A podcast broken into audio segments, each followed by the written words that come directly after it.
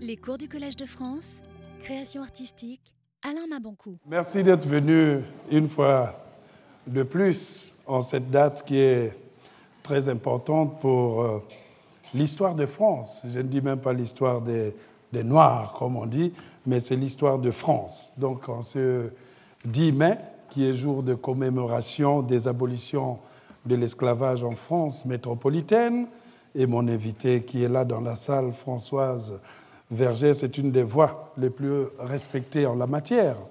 J'ai tenu à revenir un peu sur un livre que j'avais publié en 2012 et qui subit encore chez quelques africanistes très très durs et pur sucre une sorte d'injustice. Et ce livre en question s'intitule Le sanglot de l'homme noir. Je vois dans le murmure qui parcourt euh, subrepticement la salle que rien que le titre laissait déjà à beaucoup l'opportunité de se dire ça ne sert pas de lire le livre, tout est écrit sur le titre. Mais ce n'est pas le cas. Donc pour clarifier le sens des propos que je tenais dans cet ouvrage, j'ai donc intitulé mon adresse d'aujourd'hui L'Afrique face à son histoire du sanglot à l'existentialisme noir. J'avancerai donc euh, dans ce sujet avec plus de détails et des nuances même, et je terminerai sur une brève réflexion sur le sens des commémorations de l'abolition de l'esclavage, avant de laisser la parole évidemment à Françoise Vergès, spécialiste en la question, qui s'étendra sur ce sujet et on recueillera quelques-unes de vos questions auxquelles mon invité et moi-même répondrons avec plaisir. Le sanglot de l'homme noir a donc été publié en 2012 aux éditions Fayard et repris une année plus tard, c'est-à-dire en 2013, en collection poche aux éditions Point, qui est une filiale des éditions du Seuil, mon édition mère, là où je publie toutes mes fictions.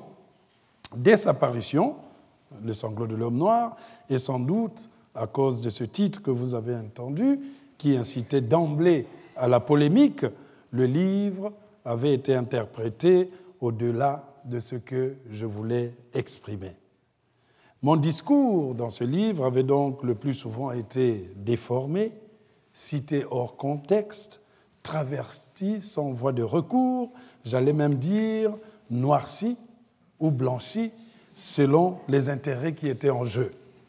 J'ai même quelque part euh, entendu que je confirmais les thèses des blancs patriotes nostalgiques des colonies qui désormais s'écriaient Vous voyez, même un nègre le dit. En plus, il le dit mieux que nous. Donc j'ai vu, à ma grande stupéfaction, des passages de ce livre cités sur, cités sur des plateformes des partis d'extrême droite ou des sites comme Français de souche, tandis que sur Slate Afrique, euh, une des plateformes sur Internet qui parle des informations et de l'actualité africaine, un contributeur publiait un article intitulé Certains Africains, euh, voilà, l'article était intitulé Alain Mabankou écrit-il pour les Blancs? C'était une question fondamentale qui empêchait ce monsieur de dormir. Et d'entrée de jeu, voilà ce que ce contributeur disait. Le problème avec les hommes qui disposent d'un talent exceptionnel, ce n'est pas moi qui le dis, c'est lui.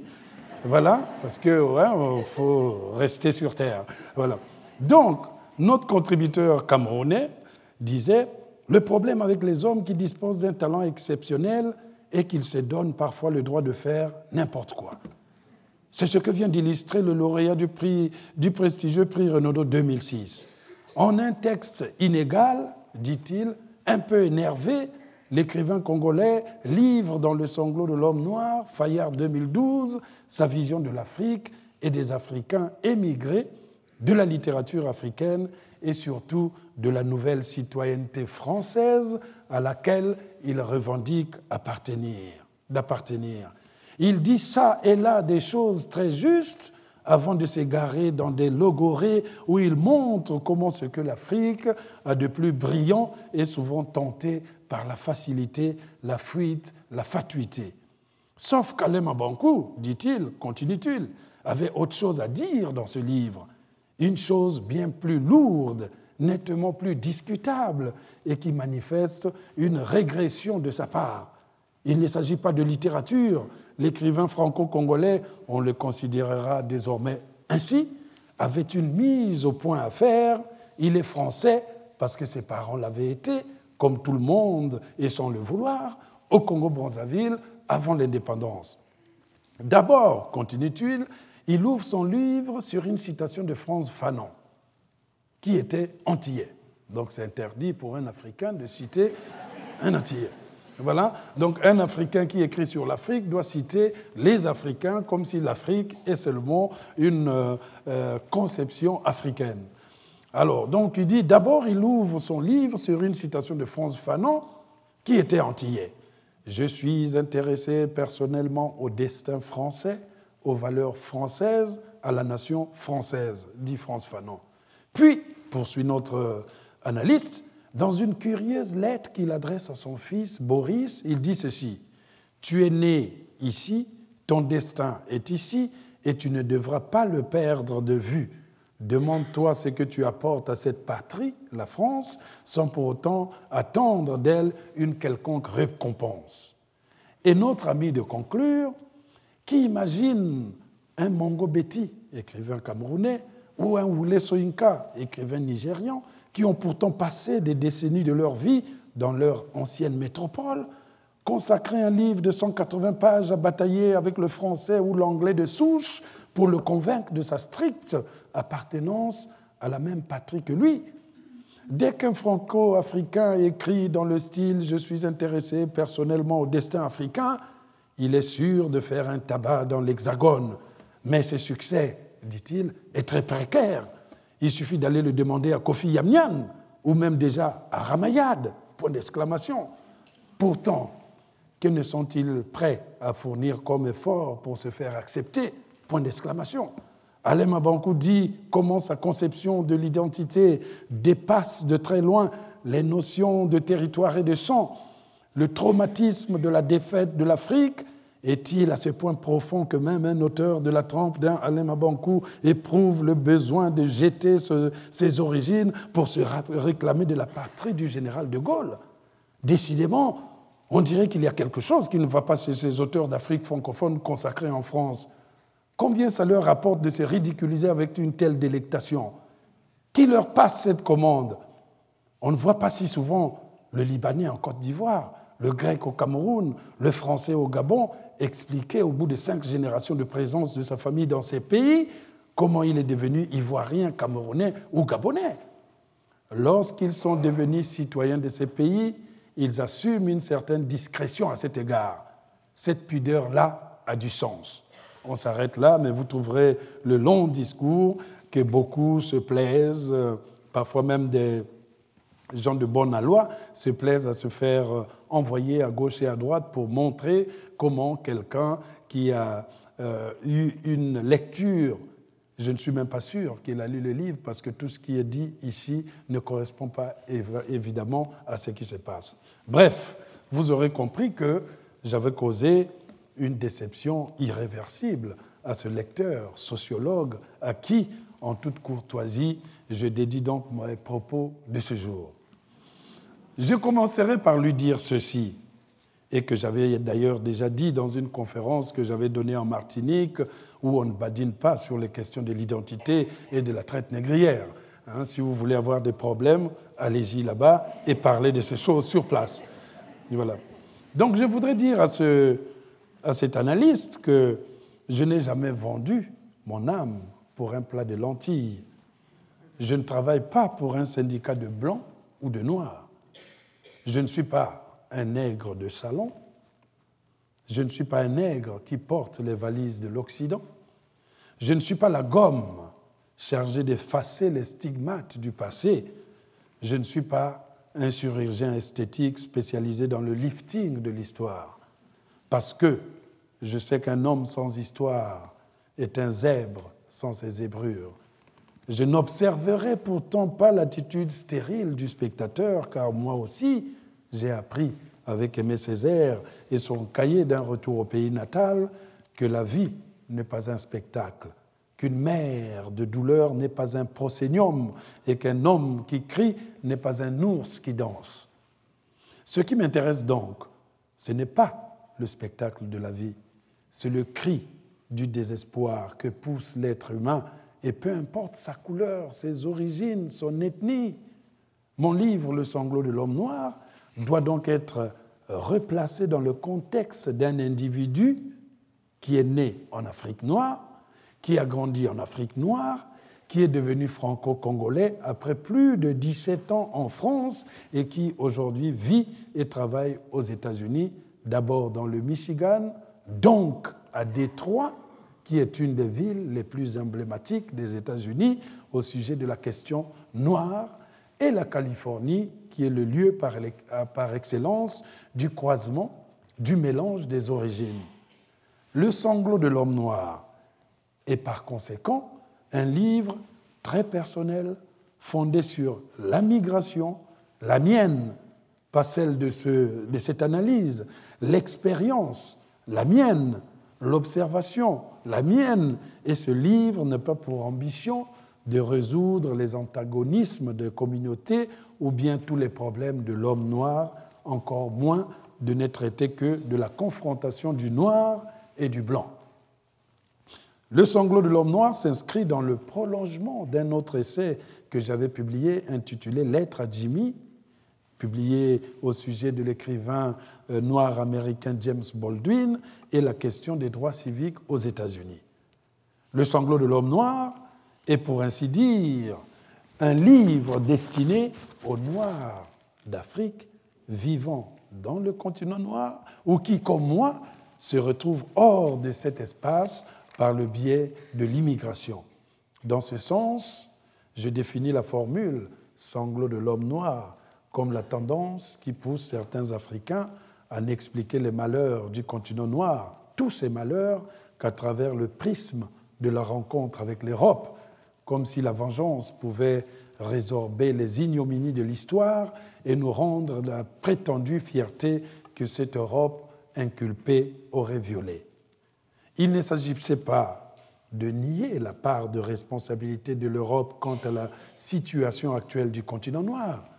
Il s'agissait pour moi de rappeler qu'une autocritique pouvait aussi avoir sa place et illustrer combien nous autres Africains pouvons également être considérés de près ou de loin comme les acteurs de notre propre perdition, de notre propre échec, sans pour autant percevoir l'autre comme l'unique et seul bouc émissaire. Ce qu'un peuple subit au jour le jour est aussi important que ce qu'il a subi dans le passé. Le présent que nous vivons là sera demain le passé.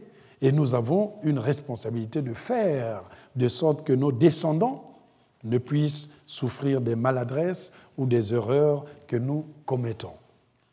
Le sanglot de l'homme noir est d'abord un livre adressé à mon fils aîné, dont la mère est guadeloupéenne et qui n'a jamais mis les pieds en Afrique. Le chapitre 1 de ce livre, ce Boris a aujourd'hui 21 ans. Le chapitre 1 de ce livre est une lettre dans laquelle je demande à ce fils franco, je ne sais pas, guadeloupéo, congolais, que je demande à ses fils, ne vous en faites pas, j'ai aussi des enfants polonais, donc ça va, ça va. Voilà. Je demande que, ah bah oui, madame, vous êtes très étonnée. Oui, j'ai un fils qui s'appelle Jurek et ça veut dire Georges en polonais. Ça veut dire que j'ai compris que le mouvement euh, de ce que euh, Glissant appelait le tout-monde dépasse le cadre de la peau. Et je peux aujourd'hui parler aussi bien de la condition noire parce que j'ai des enfants noirs que de la condition blanche parce que j'ai aussi des enfants européens dans ce sens. Le chapitre 1 du sanglot de l'homme noir est une lettre dans, laquelle je demande à ce fils d'origine à la fois guadeloupéenne et congolaise, Boris Mabankou, de se forger ses propres convictions sur l'Afrique, de s'éloigner des idéologies toutes faites et de ne pas s'imaginer que le nègre aurait été maudit depuis la nuit des temps, depuis l'épisode biblique de la malédiction de Cham que nous avons rappelé ici dans notre leçon inaugurale. Je lui rappelle aussi sa réflexion sur le passé, que cette réflexion sur le passé, c'est vrai, mais aussi sur ses préoccupations quotidiennes, car le salut du nègre n'est ni dans la pitié ni dans la commisération. Dans le chapitre 2 de ce même livre, n'oubliez pas que je fais tout cela pour cette, euh, cet analyste qui euh, n'avait pas lu le livre, dans le chapitre 2, mais vous, je sais que vous l'avez lu et vous l'avez lu de manière objective. Le chapitre 2 de ce livre, qui est intitulé Un nègre à Paris, évoque ma rencontre avec un Camerounais dans une salle de gym à Paris. Et ce Camerounais, agent de sécurité, soutenait Mordicus jusqu'au bout qu'il y avait des professions pour lesquelles le noir n'accéderait jamais et que si j'étais devenu professeur aux États-Unis, je ne l'aurais pas été en France, les Américains étant plus ouverts. Sauf que le pauvre Camerounais ne savait pas que je finirais au Collège de France. Voilà, voilà comment il faut emboîter le pas. Le chapitre 3 de ce même livre, intitulé L'esprit des lois, parle de cette question de la France noire, un terme qu'on utilise désormais et qui laisse penser qu'il existerait une communauté noire en France. Je sais que certains en font un fonds de commerce, ils vivent de ça, ils vont mourir de ça, mais ils n'ont jamais compris les subtilités qu'il y a à l'intérieur. Il y a certes une présence noire en France, mais il n'y a pas de communauté noire dans ce pays comme aux États-Unis. Si là-bas, outre-Atlantique, où je vis, la présence de Noirs s'explique entre autres par le commerce triangulaire, en France métropole, il n'en a pas été ainsi. Nous autres, Noirs de France, avons traversé l'histoire d'abord comme des sauvages et des indigènes, puis en tant que tirailleurs dans des guerres européennes, avant de comprendre ce que voulait dire le blanc lorsqu'il prononçait le mot nègre. Il nous fallait donc détourner ce mot de nègre, en faire une fierté, toujours comme les Afro-Américains, et nous nous en sommes emparés pour lancer un des mouvements les plus marquants de la pensée noire, la négritude. La négritude s'est dressée face à un monde blanc qui s'arrogeait le droit d'imposer sa civilisation prétendument éclairée à des barbares empêtrés dans les ténèbres de l'obscurantisme. Il n'est donc pas exagéré d'affirmer que c'est le blanc qui a inventé le noir et que partant, le noir a été contraint de définir le blanc avec le vocabulaire de celui-ci, souvent de façon caricaturale, puisque la seule image qu'il en avait provenait d'une rencontre tumultueuse marquée par la ruse, l'invasion, la conquête, la captivité et la domination. La présence donc des Noirs en France est une longue et sinueuse histoire résultat de multiples facteurs, dont, entre autres, la stratégie politique du pays d'accueil, la France, pendant certaines périodes sombres, la quête d'une vie meilleure des Africains ou des Domiens, ou encore l'apparition de nouvelles générations qui n'ont plus rien à voir avec le continent noir, mais qui estiment qu'on ne les reconnaît pas dans le pays où elles sont nées. Dans l'esprit de beaucoup, les Noirs de France représente un bloc, une entité cohérente, susceptible d'exprimer des revendications collectives et de peser sur la politique française. Ce n'est qu'une illusion. La composition même hétéroclite de cette population noire en France m'a toujours conduit à réfuter l'existence d'une communauté. Et dans le sanglot de l'homme noir, je me pose plusieurs questions que vous connaissez déjà. Qu'y a-t-il de commun en dehors de la couleur de peau, entre un noir en situation régulière qui étudie à Sciences Po et un sans-papier d'Afrique de l'Ouest et un réfugié haïtien ou un antillais de couleur issu d'un département intégré au territoire français.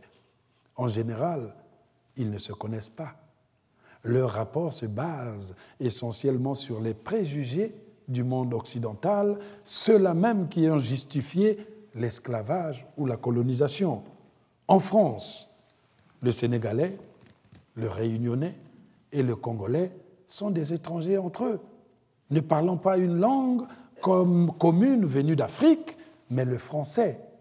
Ils sont fiers d'être des sœurs et des frères noirs, fiers de venir du berceau de l'humanité, d'un peuple qui a beaucoup souffert. Ils ne pourraient fonder leur lien sur l'histoire de l'esclavage ou celle de la colonisation.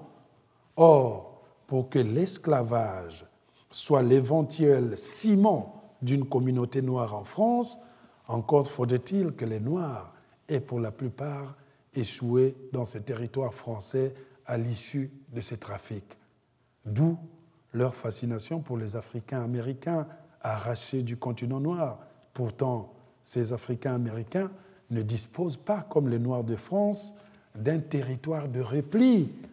Lorsqu'un Africain américain subit une injustice, il ne peut pas se dire, bon, ben, si on ne veut pas de moi ici en Amérique, je rentre dans mon pays d'origine.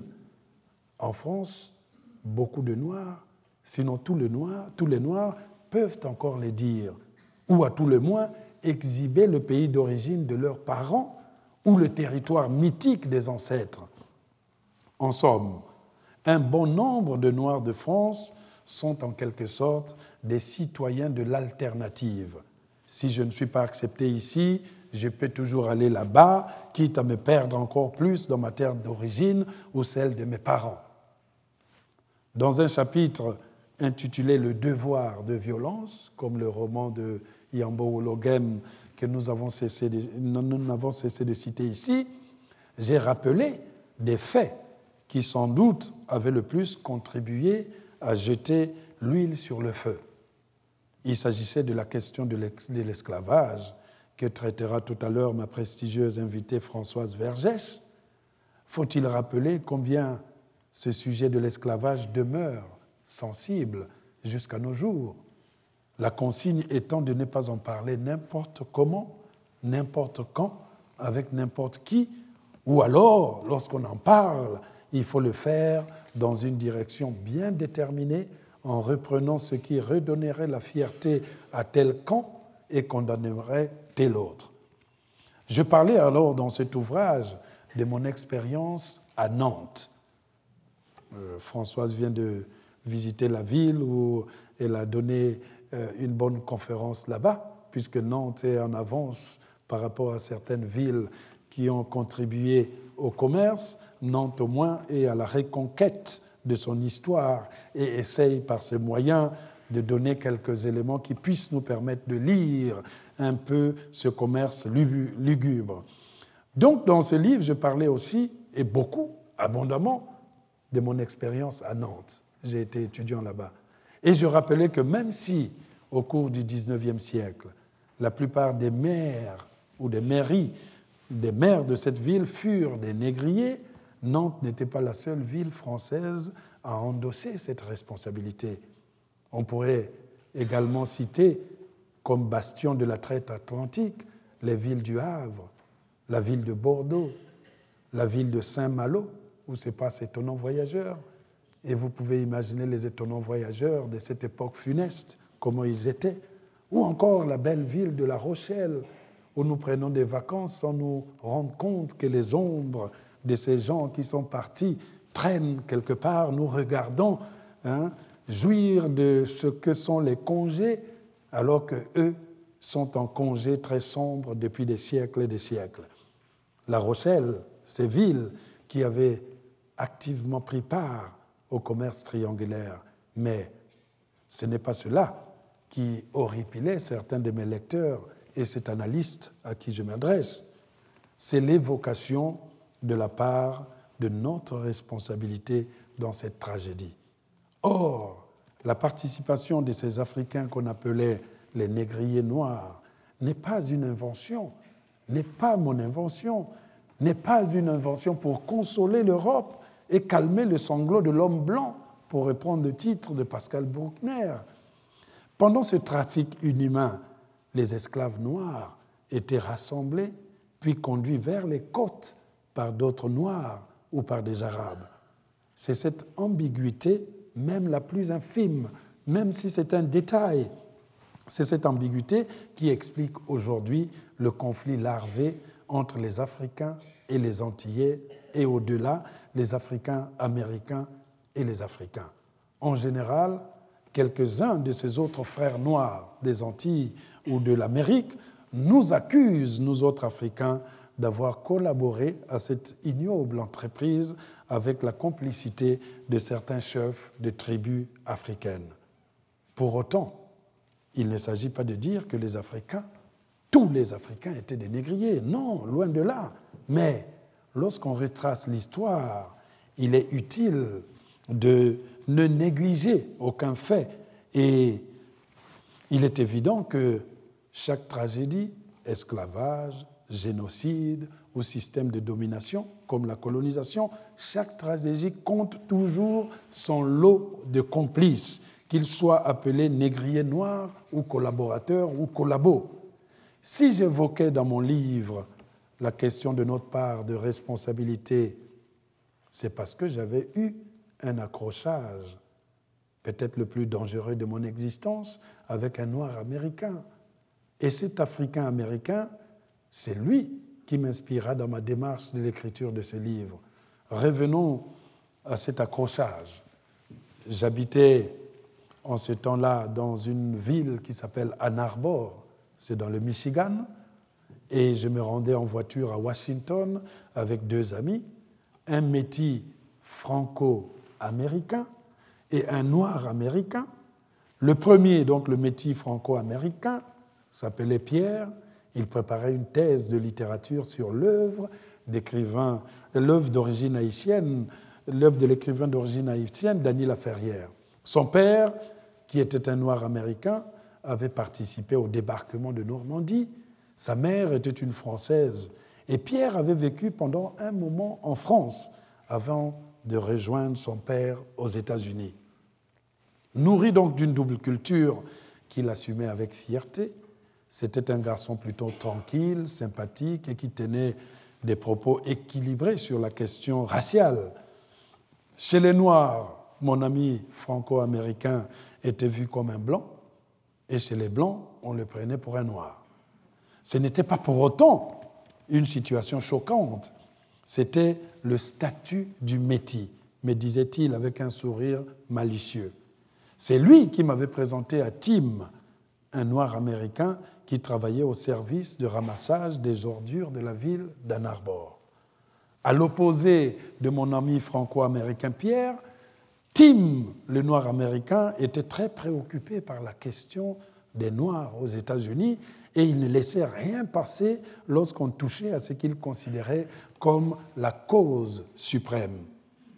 Je me retrouvais donc entre deux types de descendants d'Africains, deux exemples de ce que la diaspora avait donné un croisement entre le blanc et le noir américain et un descendant direct des esclaves africains échoués en Amérique par le biais de la traite négrière. Au milieu, j'incarnais presque les racines, l'Afrique profonde, le noir qui n'avait pas connu l'esclavage. Nous habitions dans le même quartier et il arrivait que Pierre, le français, et moi, allions regarder un match de football américain à la télé chez le noir américain Tim.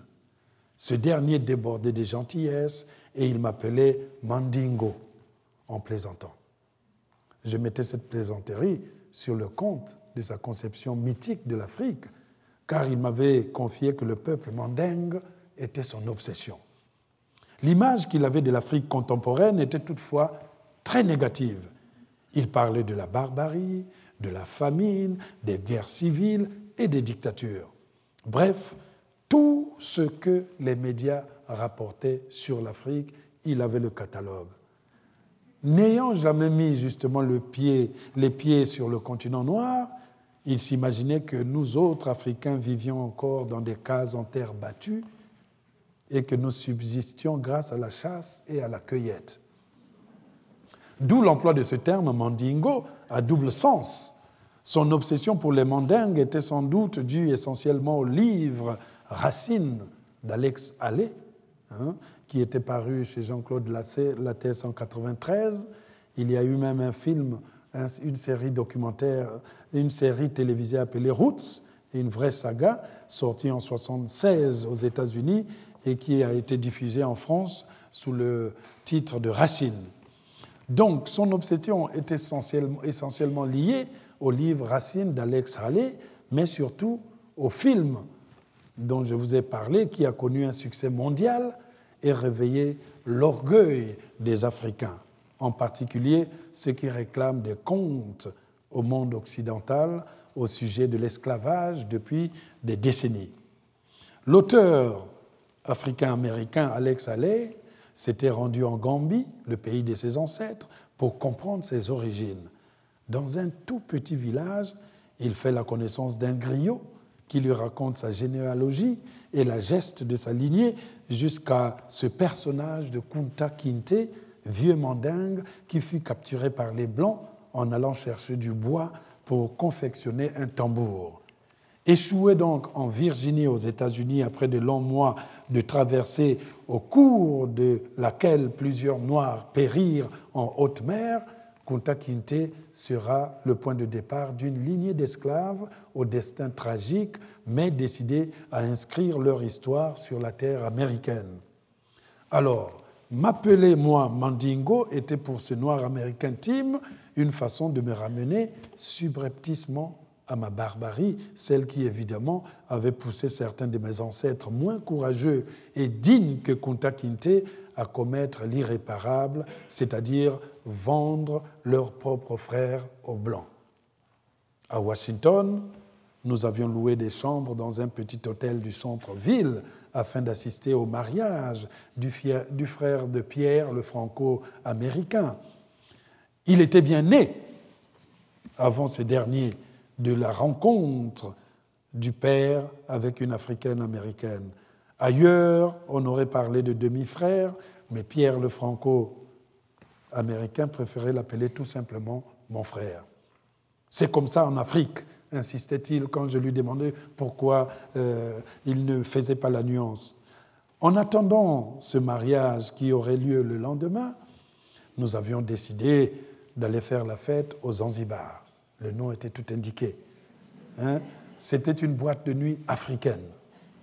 Il existe aussi Zanzibar dans la ville où j'ai vis, à Santa Monica, en Californie. J'y vais souvent juste pour me rappeler cette histoire. Donc, nous avons décidé d'aller esquisser quelques pas de danse aux Zanzibar, une boîte de nuit africaine. Tim, le noir américain, avait déjà bu quelques verres de whisky dans sa chambre, parce qu'il disait qu'il fallait être en condition comme ça, quand j'arrive dans la boîte, tout le monde euh, sera des nains. Hein. ils sont tellement petits que j'aurai le courage de, les parler, de leur parler et surtout de draguer. Hein, parce qu'à la fin, quand euh, un groupe d'hommes va dans une boîte de nuit, on sait ce qui se passe. Alors, donc c'est lui qui avait souhaité qu'on aille danser africain pour qu'il retrouve ses racines. Il m'avait dit, bah, bah, ça, moi, quand j'écoute la musique africaine, c'est comme si je retournais chez moi. Donc ce soir, je veux retourner chez moi. Bon, ben, d'accord. Dans la voiture, il s'est assis à côté de Pierre qui conduisait. Donc ils sont devant, le franco-américain et le noir américain, tandis que moi, j'ai pris la place arrière. Au milieu du chemin, alors que j'étais persuadé qu'il dormait, puisque son menton était bien collé à sa poitrine, l'Africain américain se redressa brusquement et commença à délirer. C'est de la merde l'Afrique. Bon, moi j'éclatais de rire, mais très vite, ces blagues s'échangèrent en attaque contre moi. Mandingo, c'est bien de sortir de ta brousse africaine, non? Tu es content de rouler dans une voiture américaine et de travailler dans une université de mon pays, hein? Comme je ne lui répondais pas, il éleva la voix. C'est à toi que je parle, Mandingo. Tu peux au moins répondre à un fils d'esclave, ou bien ton rang de chef de tribu africaine te l'interdit. Pierre essaya, le français, le franco-américain essaya de le calmer, mais Tim était subitement hors de lui. Non, ce Mandingo, il faut qu'il me réponde, il me doit des explications et j'en ai marre de me taire pendant des siècles. Allons, tu ne, trouves, tu ne trouves pas que tu commences à pousser le bouchon un peu loin? Fit Pierre en ralentissant l'allure de la voiture. Non, ce mandingo, il vient dans mon pays, on lui donne un boulot dans une grande université et moi je fais un job de merde comme à l'époque de l'esclavage. Lui et ses ancêtres, ils m'ont vendu aux Blancs et c'est à cause de lui que je ne suis qu'une punaise en Amérique. S'il ne m'avait pas vendu, je serais resté en Afrique, même pauvre, j'aurais au moins été libre. Je veux le tuer, je te jure Pierre, je veux le tuer. Alors Pierre et moi ne savions plus quelle attitude adopter. Tim avait maintenant les yeux rouges de colère et le regard qui me lançait trahissait une haine qui semblait venir de très loin. Je demandais donc à Pierre de s'arrêter pour que je sorte de la voiture. Je ne suis pas suicidaire. Mais cette proposition jeta encore l'huile sur le feu et Tim s'époumonna. Tu ne sortiras pas de cette voiture, je dois te tuer. Bon, ben, il se retourna vers moi et en une fraction de seconde, je vis ses longs bras se tendre vers mon cou. J'ai reculé pendant que la voiture zigzaguait. Pierre le Français, franco-américain, se gara sur la bande d'arrêt d'urgence et je bondis de la voiture. Puis Pierre redémarra tandis que Tim hurlait de rage Je vais te buter, sale africain Un taxi me ramena à l'hôtel. Dans ma chambre, je rangeais mes affaires et cherchais un autre hôtel dans les parages. Au petit matin, Pierre le franco-américain me raconta par téléphone la fin de la soirée. De retour du Zanzibar, Tim, le noir américain, était allé frapper à plusieurs reprises à la porte de ma première chambre que j'avais réservée, où il se trouvait. Pierre lui avait demandé d'aller me présenter ses excuses. Mais auparavant, il avait parlé maintenant d'utiliser une arme à feu pour m'abattre. Et il avait fait le Vietnam. Donc c'est pour vous dire. Le jour du mariage, j'aperçus finalement le noir américain dans la foule, Tim. Il m'évitait du regard, il semblait très gêné et ne savait quelle attitude adopter à mon égard. Pierre intervint pour que nous fassions la paix. Une fois de retour à Ann Arbor, dans notre ville, Tim, le noir américain, me présenta enfin longuement ses excuses. Il ne savait pas ce qui lui avait pris ce soir-là. Il affirmait qu'il avait été la proie de mauvais esprits. J'acceptais ses excuses, sachant néanmoins que nos rapports ne seraient plus les mêmes. Je resterai à ses yeux celui qui avait participé à la vente de ses ancêtres pendant l'esclavage.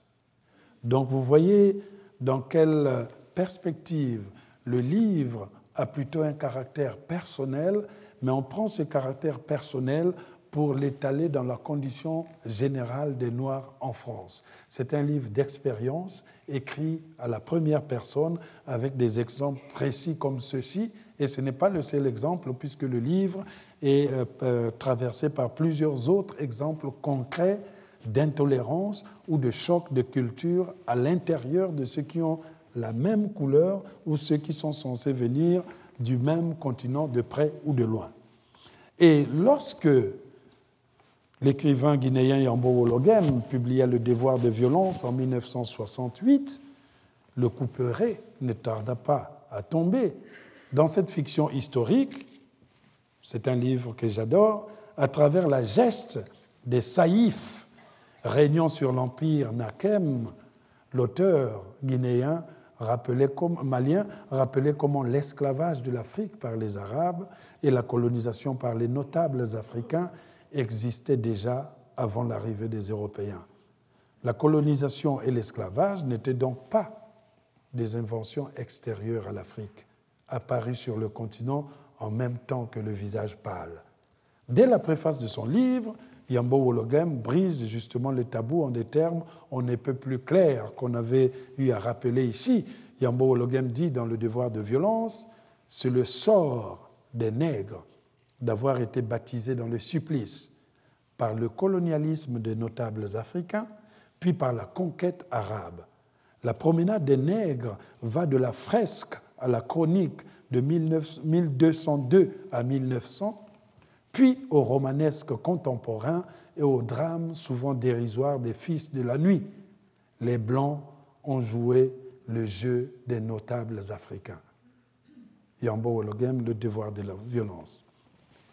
Enfin, dans le sanglot de l'homme noir, d'autres questions sont abordées et ont été occultées par la polémique sur l'esclavage. On a l'impression que le sanglot de l'homme noir, c'est un livre entièrement sur l'esclavage.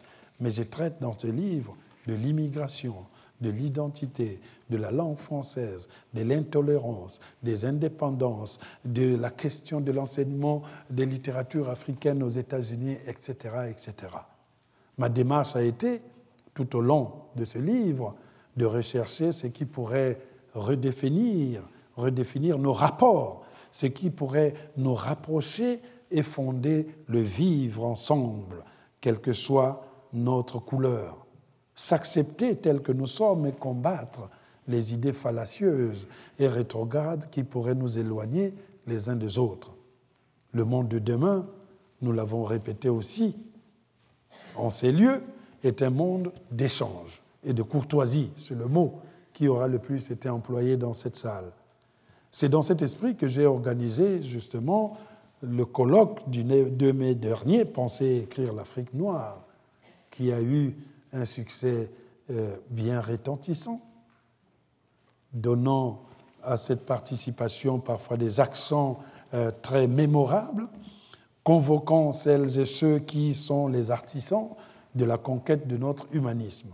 Et ces femmes et ces hommes, écrivains, historiens, économistes, sociologues, artistes, dramaturges, universitaires qui ont tous répondu à cette main tendue œuvrent inlassablement pour que la vision de notre monde ne soit plus unilatérale et vous leur avez accordé un accueil et une audience si extraordinaire qu'ils en sont à se demander s'il ne faudrait pas refaire une autre rencontre chaque année.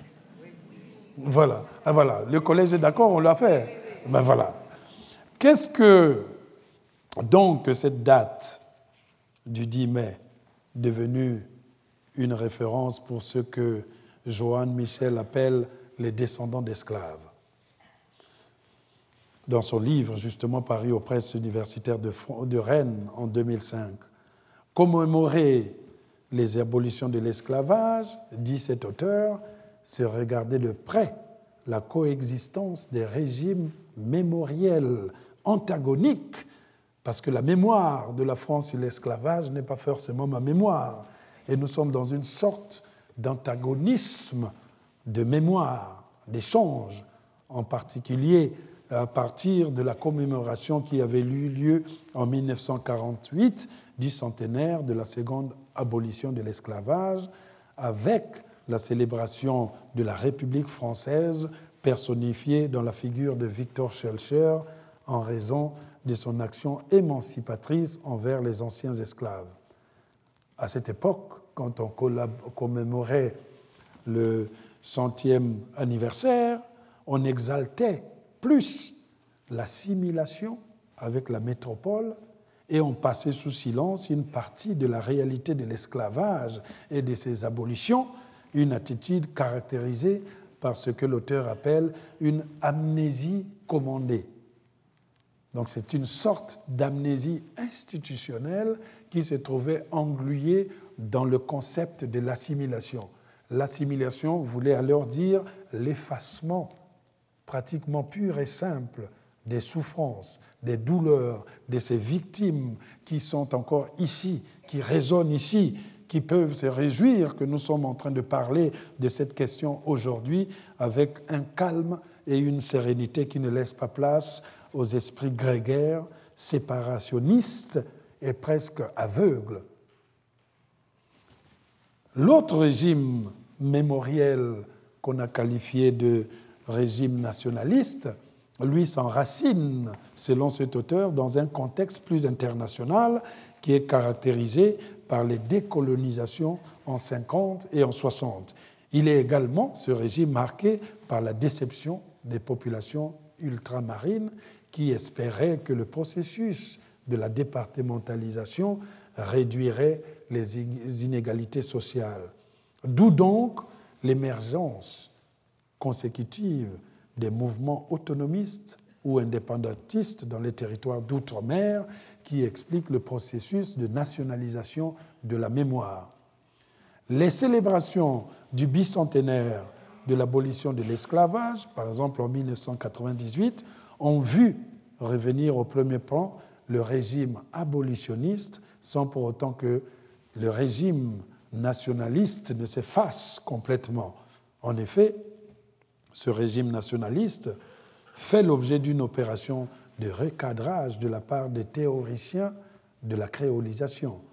La commémoration même des abolitions de l'esclavage en France ne devrait pas, et surtout pas, être une simple festivité dans laquelle le président de la République française, François Hollande, paraderait ici et là, donnerait des poignées de main à quelques associations d'afro-descendants. Mais je ne vais pas me lancer très loin puisque Françoise Vergès nous le rappellera à coup sûr dans quelques minutes. Et elle nous dira, j'en suis aussi persuadé, que commémorer les abolitions de l'esclavage, ce n'est ni plus ni moins reconnaître un crime contre l'humanité et rendre hommage aux victimes. On a souvent tendance à oublier la présence de ces victimes et nous avons cette propension à faire de la commémoration une sorte de défilé des personnes de la communauté noire qui chacune cherche à se placer et peut-être à se trouver un destin individuel, personnel, égoïste, la mémoire des victimes ne lui servant que de tabouret pour monter et apercevoir le gâteau qu'il devrait manger tout seul.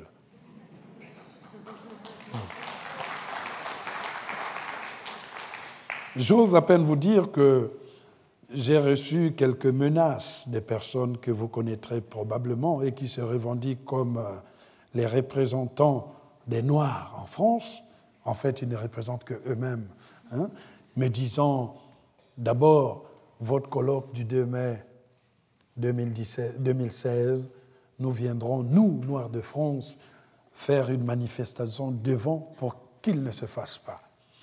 Mais ils ne sont pas venus parce que la connaissance et le plateau, les intervenants qui étaient ici avaient tellement la conviction de ce qu'ils disaient et étaient tellement portés par la puissance de la connaissance que pour les attaquer, il fallait déjà commencer par suivre le chemin qu'ils avaient suivi, lire les livres qu'ils avaient suivis, adopter les parcours qui étaient les leurs, et ça, ce n'est pas toujours d'une évidence. Donc, menace que nous n'avons pas évidemment prise au sérieux, parce qu'on menace contre quoi? Certains même de ces, de ces responsables des associations disent on va faire une manifestation de Noirs et il nous faut 500 000 Noirs qui disent non. Mais dire non à quoi? Donc moi je pense déjà pour demander aux gens de dire non, il faut déjà qu'ils sachent non contre quoi. Donc il faut choisir ce qu'on estime comme une injustice répandue en France sur cette population. Or, nous n'avons pas encore fini de faire les inventaires de ces injustices. Tout ce que nous faisons aujourd'hui, c'est d'abord de poser les fondements d'une discussion plus claire et à l'issue de cette discussion, commencer à éradiquer petit à petit le décalage qui existe entre le discours officiel français et la réalité que vivent les personnes qui ne sont pas forcément blanches ou de culture judéo-chrétienne. Et je pense dans ce sens que l'agitation qui se fait ressentir autour des questions, de cette question, montre à quel point certains voudraient que ce soit un sujet réservé à un certain groupe. Et tout le sens que nous, toute la, la, question que nous avons ici, c'est de refuser que, une fois de plus, la question de l'esclavage soit l'apanage d'un groupe c'est un sujet qui nous concerne tous parce que, de près ou de loin, nos ancêtres y ont participé, nous avons été à l'intérieur. Donc je rêve, une fois de plus, que nous utiliserons nos expériences pour aller de l'avant et que nous nous attellerons à rassembler ce qui nous unit pour que notre présent soit digne de ce que nos descendants attendent de nous, c'est-à-dire une France, voire même une Europe, laboratoire des rencontres, une France, voire même une Europe, responsable de son destin, une France, voire même une Europe qui repousse les injustices et ne rougit pas devant son passé qui reste à réécrire, non pas de cette manière unilatérale et révisionniste, mais de façon contradictoire, de sorte que ces victimes, dont nous autres portons les stigmates de l'humiliation, ne se sentent plus prisonnières depuis leur tombe d'une autre forme de captivité née de leur mémoire bafouée. Je rêve donc d'une Afrique fière de son passé, d'une Europe qui n'est pas honteuse de ce qu'elle a fait et qui accepte qu'on en parle au présent, d'une Afrique soucieuse de son présent, de son avenir et de son devenir, seule condition pour une fierté de cette France noire que tout le monde voit, mais que les institutions n'intègrent jamais dans leur vocabulaire. Oui, nous sommes, nous autres, Africains, à l'heure peut-être du bilan, mais nous autres Africains, peut-être c'est ce qu'on retiendra pour terminer, nous autres Africains avons droit à un destin, et cela, personne ne nous l'arrachera. Je vous remercie.